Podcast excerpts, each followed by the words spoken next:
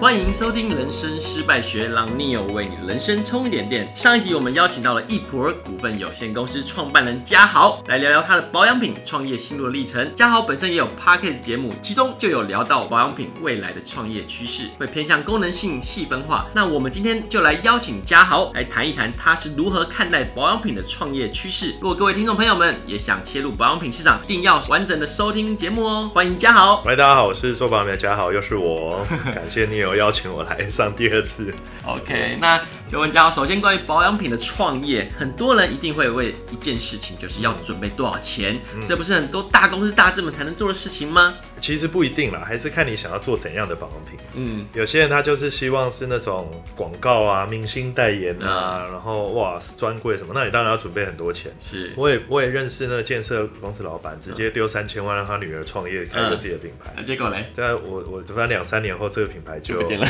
我现在不知道他在 哪，应该还有在营运啦 OK 没什么声量啊。对，是，但我我觉得那个就还是回到自己想做什么，然后你有多少资源。嗯，我倒不觉得一定要都花那么多钱，就是所有的品牌都是从零开始慢慢长大的吧。那有没有最低门槛限制，就是至少多少钱才开始的一个起步？如果你是本身有流量的人，举例来说，你可能已经是网红有粉丝，嗯比如说你有自己的店，像美容院啦、美业啊，嗯或你有一个客群跟保养品是重叠的，比如说你是做香水的，我举例来说，那你起步真的不高，你嗯可能不夸张，你可能十二十万就可以做一支产品出来。 ，OK，其实不高，但是因为你因应品牌建立，你还要设计嘛，对，包装啊、对网站啊什么，你可能还要再准备个二三十万，嗯所以我觉得五十到一百万的起步是 OK 的。那五十到一百万就真的是起步哦，是，不是说你五十到一百万就可以赚大钱，就是不会有五十一百，就是一个入场券了，你有取对得门票了，对对对，如果你把方向设定得很清楚，然后你本来就有基本客源，我觉得他活得下来，是。对，然后再慢慢发展，再往慢慢成长这样。 OK，理解理解。那想问保养品就是真的这么好赚吗？嗯因为网络上很多谣传说一片面膜成本可能才十几块，那、是真的吗？哎、不夸张，我以前在我们在大陆也有设公司，是对，就做销售， OK，然啊后我听过最夸张的单，因为那个工厂很多嘛，对然后品牌都会去下单嘛。对，我听过最夸张的单是他跟工厂下他一千万片的面膜，一千万片分 OK，十年出货，他一签就跟他签一千万片，哇塞那工厂不敢接了，嗯，因为工厂是接了他的单，那不用做别就的啦，别人都不用做了。对啊那一千万片他就是为了为什么要下那么大，就是为了把成成本本压拉很低。低。对，哦但但是你接不接？后来这张一千万单我知道是很多个工厂去 share 掉。不 OK，是只有一个工厂。那所以有没有那么便宜？当然有啊。你如果制造量极大，然后你的功效诉求也没有说一定要多多有效，或者是有很特别的诉求，其实原料这些东西都可以用很便宜的成本做 啦。嗯对哎我觉得这个还不错哎，以后我跟人家谈了，我就说哦，我要一千万只，然后分一百年，对。 对我量比对较大，你价格便宜一点。没有工厂会给你收定金， 没没办法这样哦。但是我知道很多人在市场上谈判都这样，他先跟你说、啊，那我要做，举例啦，二十万片，对然后谈到最后，那我第一批先做两万片，那你不是已经报了二十万片的价格，哦我就 OK 哦先这也是一种这是谈判的技巧。对啦，但是有点有点狡诈，啊但是真的很常态性会这样。理解理对解，OK，对，所以保养品便宜当然是可以做啊，其实再便宜是都可以做，因为就是水加一点胶，摸起来滑滑 的，消费者其实分不太出来。是。对，再加一个舒服的味道，你用起来就觉得哎、好像有这么一回事。那到底你看有的可能几十块到几百块、几嗯千上千块的，到底差别在哪里？有差别哦。对吧？为什么可以价格可以差这么多？呃，我们先去掉品牌广告这件事啦，对，因为你找明星代言这些东西当，然肯定是反映在价格上是面。但是一个好东西本来就应该要有一个广告的方式，那不然你永远不会认识它。对所以我不觉得这是不对，嗯这是合理啊，因为有明星代言，你会更容易了解到这个是。去掉这个因素，会影响成本，还是有蛮多关键会跟消费者直接有关。对第一个就是用料是是不是真的是，比如说功效料，举例来说，它可以加百分之零点零一，也是有加，嗯，还是它加啊百分之一，还是它加百分之十。加超级无敌少，但是他就宣称我加了这个东它西，上面可以写，你也永远不知道它加多少。对然后我们在保养品的工业上，我要做出一个让你体感觉得很好很好，但是里面其实一点功效都没有，不难，哦，消费者没办法判断的、是我以前有做过一次实体的分享，我拿三个料给大家现场试，一个是算是蛮贵，一公斤要八千块的。嗯，滑滑的料，一个是完全没有功效，一公斤只要一两千块的，但它也滑滑的，嗯，就这样当让大家去选三个，对，然后我就问大家说，那你觉得哪个最好用？嗯超过一半的人选我刚刚说的那一公斤一两千，啊哈，因为体感是很容易骗你。是所以我我觉得在保养品工业上，我觉我们绝对可以用很低的成本做出让你觉得好的产品， OK，但长期不一定好，长期不一定有效啦。那以一般消费者而言，我怎么去分辨这个哎、我只我只能说我不能告诉你贵的一定好或不好， ？OK，但是很便宜，便宜到不合理不太合理的，那我觉得你都不要去试了，啊、那因为可能因为会我有伤害人体之类的。不一定到伤害人体啦，但是也许就没效啊。有时候 OK 保养品用错，你不如不要用，反而比较好。 OK，那而且大家都是用自己的脸试啊，我说大家怎么这么有勇 气？ 我是觉得哎反正这是一个生物实验的概念。对不对。对对对，我就觉得就尽量用自己去减少用自己去做实验，哦那用什么做实验？哎、就减少，不是用别通人常可 能女女对女生女朋友就用男朋友做实验了，对 对不对？对，没错，先看看你会不会过敏。呃，OK，对，所以我我觉得就是我我觉得价格不是说要买多贵，但也不能便宜到你觉得来路不明，或者是标示不清楚，然后或者是水货，是因为其实那就是大家可以很容易避开的。嗯，OK OK，所以大家还是不要贪小便宜，去因为太便宜而去使用一些比较不好的、不良的、我没有功效的产品，那反而是得不偿失。对我我觉得价格就是个判断，一分钱一分货啦，便宜到一个程度，我觉得你就真的不用去试了。 OK，嗯。好，那那可以说怎么样是便宜到一个程度？有有有什么什么标准吗？我举我做面膜的例子啦，对就是现在很多新品牌在做面膜，基本上它可能一次制造就是一两万片而已。对再大一点，它有机会做到五万片、十万片，但大部分新品牌的面膜一两万片算正常量。 ，OK，好，一万片的面膜我都不要算那个面膜折，因为你面膜袋它折嘛，嗯，放到袋子里嘛对，充填嘛，对，然后还要加料嘛，对不对？对你这个过程很多，我都不要算了，就那块面膜没有折的面膜，一片就三到五块。哦，布膜就三到五块啊 OK，履带印刷，如果你只印一万一万个履带，其实也三四块跑不掉嗯。光这两个东西加起来都七八块，对再便宜一点五六块还是要。你，OK，那个中间那个珠光纸、折工全部都要钱，嗯，所以如果一片面膜只卖十块，就是你觉得有合问理题吗？了 对 OK，成本就十块起了，起成跳了，最少十，块，但它有利润啊，对它有营运啊，最少对。所以我我觉得啊，我我不敢在这边讲说多少钱以下，大家不要碰啊，但我就给大家一个参考，啊，一就是刚刚这些就是一定会发生的成本。。 OK，对你就是有履带、有面膜布、面膜纸、料体，工厂要帮你调制、充填、嗯，入入袋封起来，还要入盒，入盒还要帮你塑模，还要打标，对不对啊？，OK 最后还有运费运到库存，是然后品牌商还要花广告费用，然后你要上网再买 OK 还有物流什么什么，这么多的成本，就算上到开架通路，也要有人帮你把货摆到架上。是就都是成本啊，是对，所以你说它便宜到那个价格，我觉得就嗯怎么可能用多好的东西 OK，？对，所以大家自己看着办啦、好，对，看着办。那你看过最多保养品创业失败的原因是什么？那你自己有没有踩过一些雷？嗯，最多创业保养品创业失败，就是一开始觉得保养品很好赚。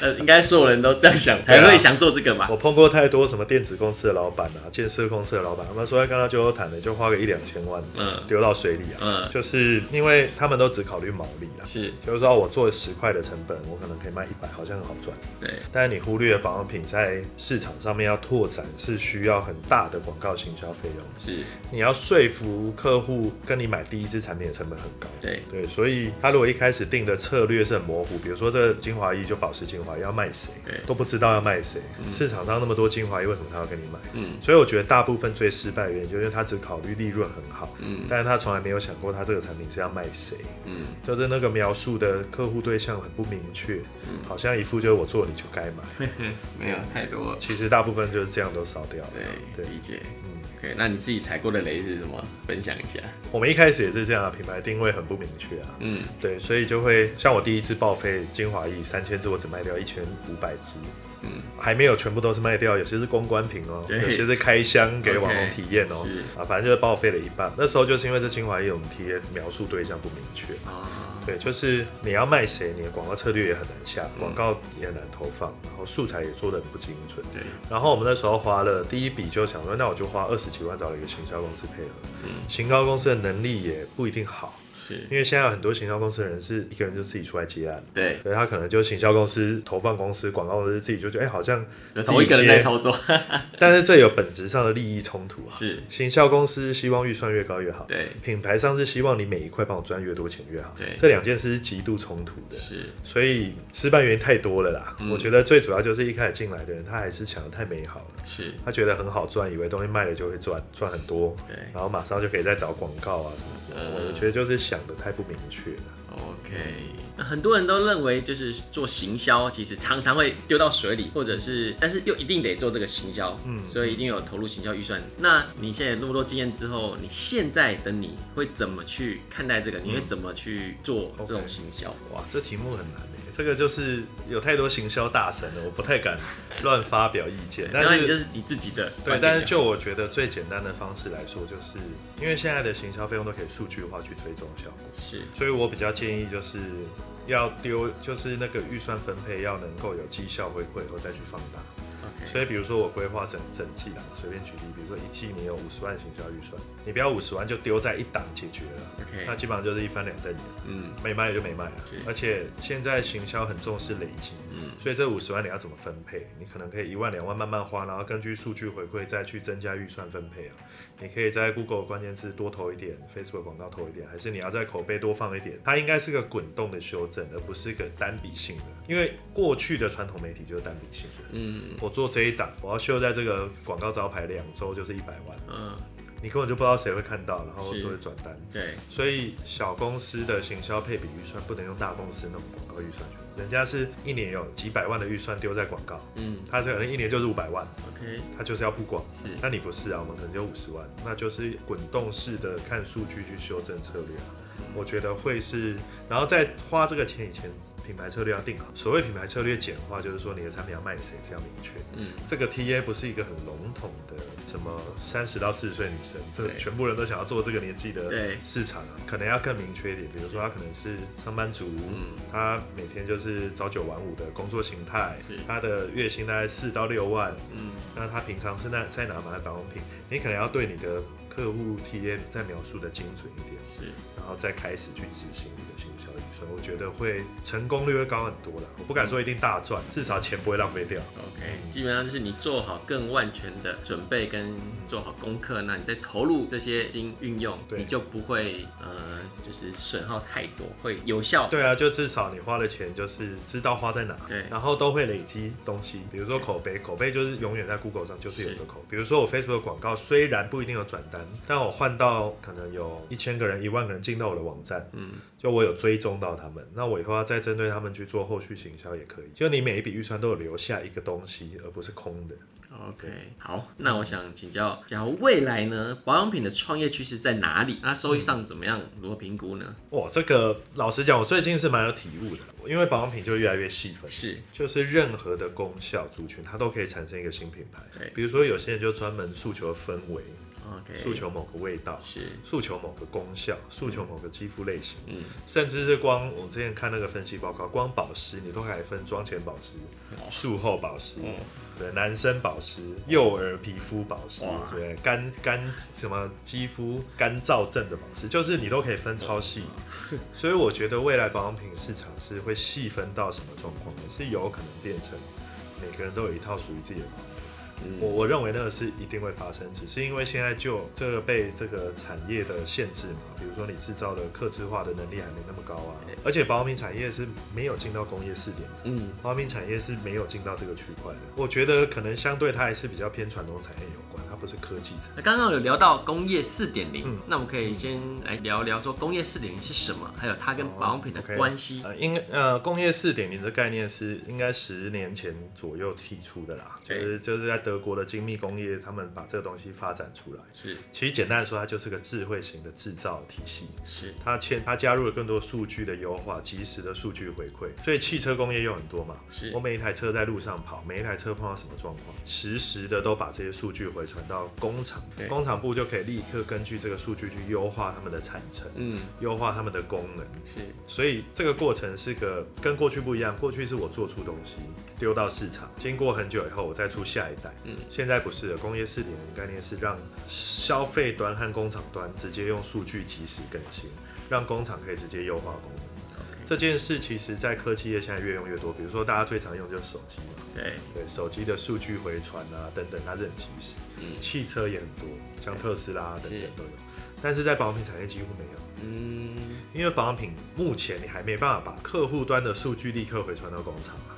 那你工厂也还没办法真的只为了你去做出你的保养品，因因为那不符合规模经济。嗯我做三千只工厂都已经觉得很难赚，这单太小了是，更何况做一个人，啊，所以就不符合现在工厂的计算成本效益。但我认为未来势必会往这边走啊，我觉得这还是在产业的革更新中，还没有还没有未来的做到趋势会有势朝必向会这的，边，因为现在你在路上找一百个人问，一百个人肌肤都不一样，是每个人需要都不一样。不要说一百个人，就算是我们自己好了嗯，你今天的肌肤类跟明年可能是不一样。是对，所以需求很细致。保养品产业，我觉得本质是服务服务业啦，是就是配方工业是服务业，因为我们 OK 一直在服务客户的特殊肌肤嘛， OK，打造出一支适合他的保养品。嗯。这件事，我认为只会越来越细分。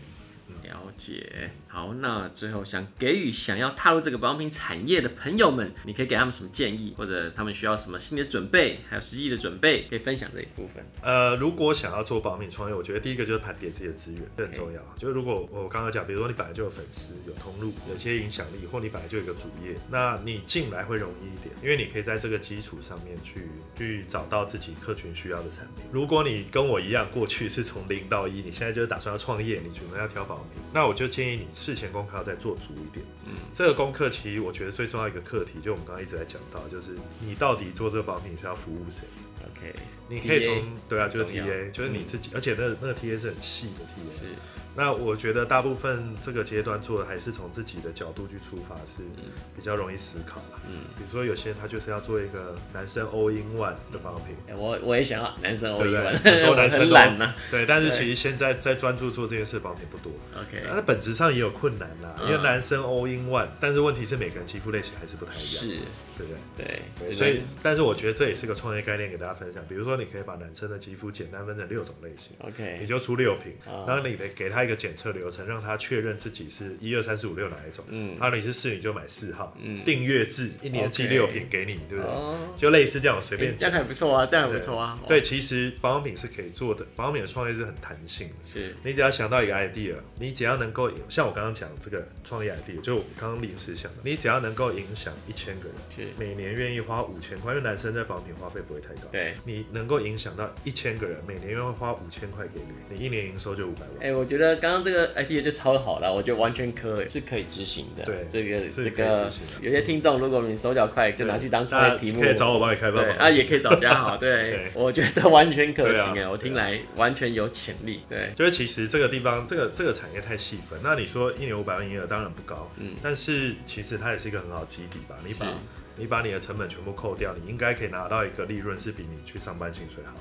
是。对啊，那最后，我想让嗯有想兴趣踏入产业的朋友，那他需要心理上做一些什么嗯素质的准备，嗯嗯还有实际上应该准备什么？我觉得心理准备最重要的一个点是我自己在做的过程发现，就是你觉得再好的产品出去都不可能每个人都喜欢。嗯，我知道有很多人会这会很挫折，因为他会觉得他希望他的产品是大家都喜欢。每个人都喜欢，但那真的是不可能。其实这市场上只要有二十趴喜欢，你都要偷笑，嗯都已经，OK，很好。这才是实际真实面。对，就是因为你本来就不会做出一支全部人都可以用的产品，是然后最怕的是你心理准备没做好，所以你会否定自己。 OK，举例来说，我很常做一个，比如说美白产品好了，哎、这个给这五个人测，好像都有感觉哦有效，结果丢到市场上，很多人反馈没效，嗯 OK，然后你就开始对自己的产品没有信只心是。自我怀疑。对，然后就自我怀疑。我为什么会对对这件事特别有感觉？嗯因为品牌方会回来怀疑我。 哦，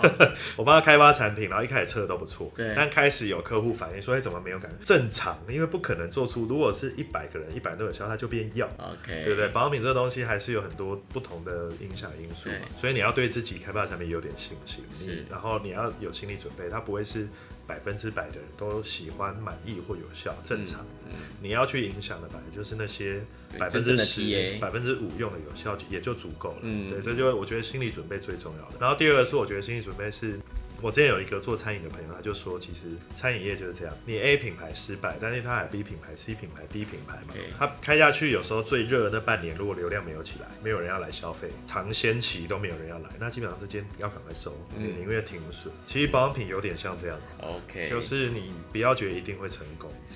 然后你要为自己留一点可能换品牌转型的可能。其实，所以在保养品的创业，其实要有很强的抗失败、受挫的，就抗失败这种心理素质。你要不怕挫败，你要一直试，一直试，试到对真正适合的好的。因为我觉得你把所有你能做的都做到一百，也不代表这品牌会成功。 OK，对，这就是一个很现实状况。对，因为你有可能就是直接碰到比你大很多的集团，他也跟你一样都做一百分，但他钱比你多一百 倍。嗯，对，所以这就没办法的，对，对所以就是这就是必须做的心理。那你说实际准备嘛？我觉得就是个人的练功啊， OK，就是你对于通路的游戏规则你有了解吗？嗯你愿不愿意站在？如果你今天想要走开价，你愿不愿意站在开价那边站一天去观察他们的消费习性？嗯，你对行销真的有了解吗？数位行销你自己不一定要操作，但是你要多少一点了解，因对，为你以后要找别人配合，